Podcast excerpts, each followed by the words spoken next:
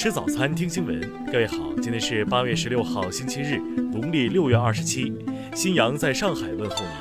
早安。首先来关注头条消息。据香港媒体报道，香港警方十二号逮捕了一名警队文职人员，其涉嫌在过去一年来多次将警方内部文件上传到网络讨论区，被控有犯罪或不诚实意图而取用电脑。报道称，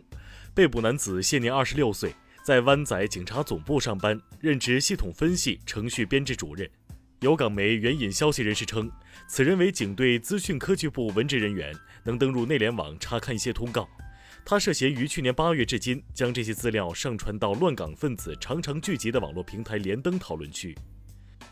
警方表示，网络安全及科技罪案调查科注意到有关情况，主动介入调查一起涉及文职人员的有犯罪或不诚实企图而取用电脑案，于周三将这名男子逮捕。目前被捕男子已获准保释候查，需在八月下旬向警方报到。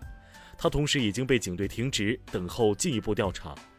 香港警方强调，警队非常重视人员操守，任何人员触犯违法行为，警队绝不姑息和容忍，必定严正处理。听新闻早餐知天下大事。教育部近日印发通知，要求教职员工和学生入校时需查验健康码。来自中高风险地区学生和教职员工返校时，需向学校出示近一周内的核酸检测报告等。国家统计局表示，七月份猪肉价同比上涨百分之八十五点七，一是因为餐饮服务逐渐恢复，猪肉需求扩大；二是南方汛情对于生猪生产和调运产生一些不利影响。统计显示，七月份。全国有线电视和 IPTV 电视用户每日户均收视时长与六月基本持平，回看用户数较六月增长百分之十点八。今年上半年的全国查处违反中央八项规定精神问题数据显示，违规收送名贵特产类礼品一项，查处问题三百二十三起，处理三百六十五人，给予党纪政务处分二百七十一人。生态环境部公布七月重点城市空气质量排名，唐山、石家庄、太原位列全国空气质量最差城市前三位。台当局统计部门日前表示，台湾二零二零年经济增长率估计为百分之一点五六，比今年五月预测的数值下调零点一一个百分点。香港行政会议秘书处按特首林郑月娥通知，删除他在个人利益登记册上有关英国剑桥大学沃尔森学院名誉院士身份的项目。十七号起，香港始发到北京的航空旅客需出示核酸检测阴性证明，有关检测需在旅客登机前七天内进行。下面来关注国际方面，根据世卫组织最新实时统计数据。截至北京时间十五号十八点四十四分，全球累计新冠肺炎确诊病例两千零九十九万五千四百三十三例，累计死亡病例七十六万零七百七十四例。韩国总统文在寅十五号表示，政府支持韩国大法院对二战中强征韩国劳工索赔案作出的赔偿裁决，同时与日本政府进行协商的大门也始终敞开。印度总理莫迪十五号表示。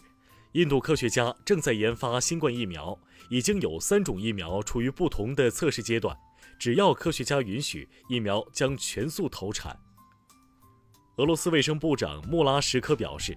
俄罗斯将在未来几天内公布有关俄新冠病毒疫苗的临床前和临床研究数据，以回应国际上的质疑。在朝鲜劳动党建党七十五周年之际，朝鲜决定对被判有罪人员实施大赦。大赦从二零二零年九月十七号起正式实施。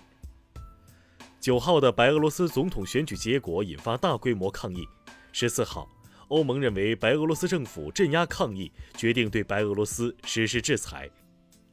受新冠疫情冲击，瑞典第二季度失业率继续上升，年轻人群体受影响严重。同时，瑞典第二季度经济环比萎缩百分之八点六，创四十年来最大季度跌幅。联合国儿童基金会和世卫组织联合发布的报告显示，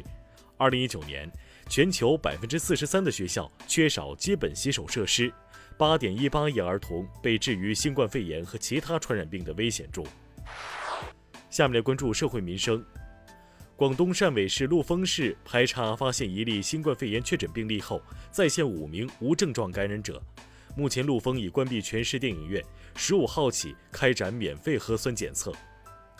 昨天，内蒙古自治区乌拉特前旗终止属于疫情四级应急响应，并解除了九名密切接触者的集中隔离医学观察。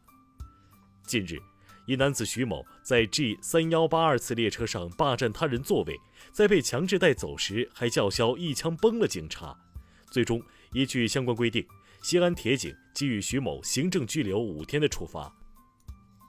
针对有媒体报道称，四川省理塘县人民法院法官严某勇被指向当事人索贿一事。理塘县委政法委回应称，已成立联合调查组，对相关信息进行调查核实，调查结果将向社会公布。因在网红公路驻足拍照行为存在巨大的旅游安全隐患，青海省文化和旅游协会近日发布通知，表示将对违停拍照者予以重罚。下面来关注文化体育，CBA 总决赛昨晚迎来本赛季最后一场比赛。广东以一百二十三比一百一十五战胜辽宁，总比分二比一击败对手，收获自己队史第十个总冠军。中超第五轮的比赛昨晚继续进行，山东鲁能二比零击败深圳佳兆业，取得了两连胜。中国电子诗集数据库日前正式在中国诗歌网上线，这将帮助广大诗人朋友们的诗歌作品以电子出版物形式与读者之间建立更广泛的交流。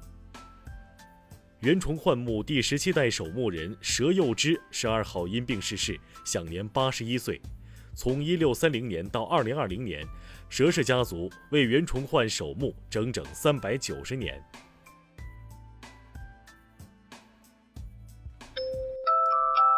以上就是今天新闻早餐的全部内容。